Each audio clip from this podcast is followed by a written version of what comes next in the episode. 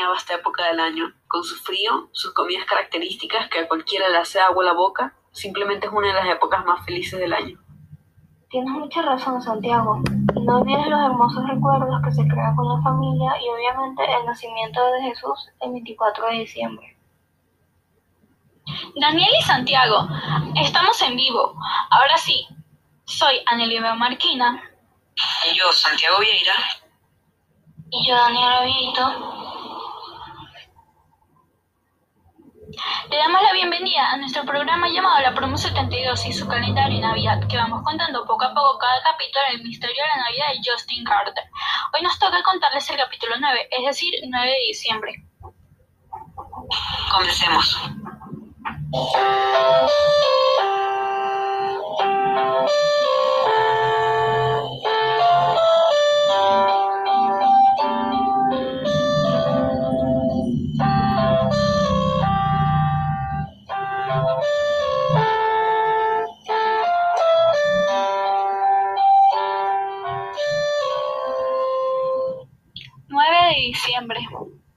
Joaquín no dejaba de pensar en lo que Juan había murmurado y que era. No tenía idea. Sabed, Tebas. Tomó su lápiz rápidamente y empezó a anotar antes de acostarse porque tal vez le ayudaría a saber más de calendario. Y se dio cuenta de que Sabed era Tebas al revés y viceversa.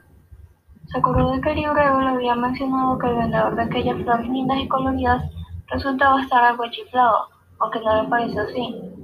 Se movió parsimoniosamente a la cama a dormir y al despertar en la mañana del 9 de diciembre visitó el calendario.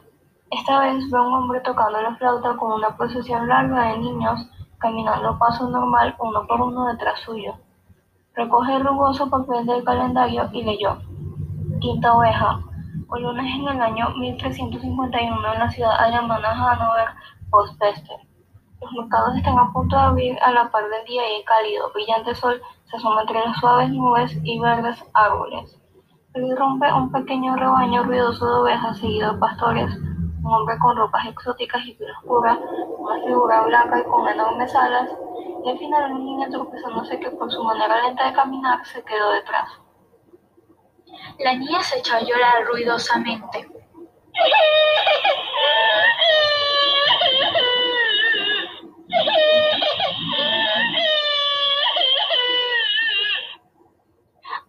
Que el ángel Nefriel y los demás habían ido una vez más, se encontraba en un contexto completamente diferente. No sabía qué hacer, se sentía perdida y desorientada, bastante triste. Las personas la comenzaron a notar y a hablarle extrañados y algo asombrados, pero Elizabeth no entendía su lengua. Voy a camino a Belén, le dijo, según ella claramente con un tono alto, pero tampoco la entendían. El friel comenzó a decir de manera estruendosa, y el ángel la tomó y la llevó hasta una carretera con los demás, esperando y batiendo sus alas. Efriel le explicó a Elizabeth dónde estaban, qué año era y qué había pasado con la plaga en aquella pequeña ciudad, la cual había arrasado con gran parte de la población europea debido a cierto tipo de ratas, las ratus ratus. Una desgracia había ocurrido, además de esa plaga, un flautista, con ayuda de su instrumento, la había eliminado.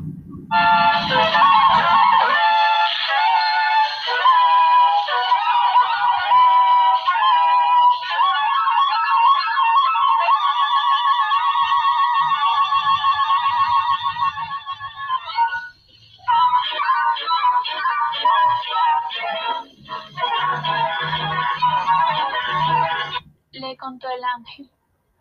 Justo cuando se dedican a proseguir, llega una redonda oveja negra pasó apresurada por unirse al rebaño que ahora constaba de.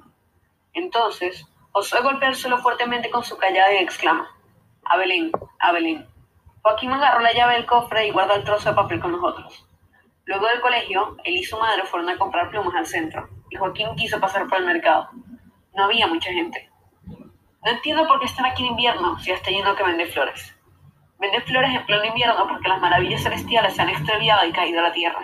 ¿Sabes? En el cielo tienen tantas maravillas que se propagan con facilidad, dijo Joaquín. Su discurso había extrañado a su madre, quien se dedicó a suspirar por lo bajo.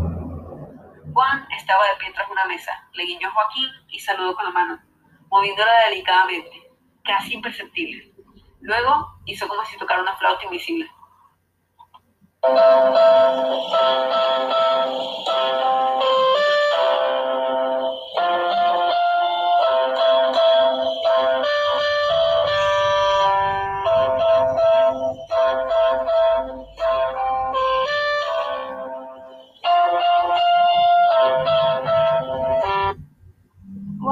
Novela con cada capítulo se está volviendo más interesante, tanto así que no puedo esperar a escuchar nuestro próximo podcast.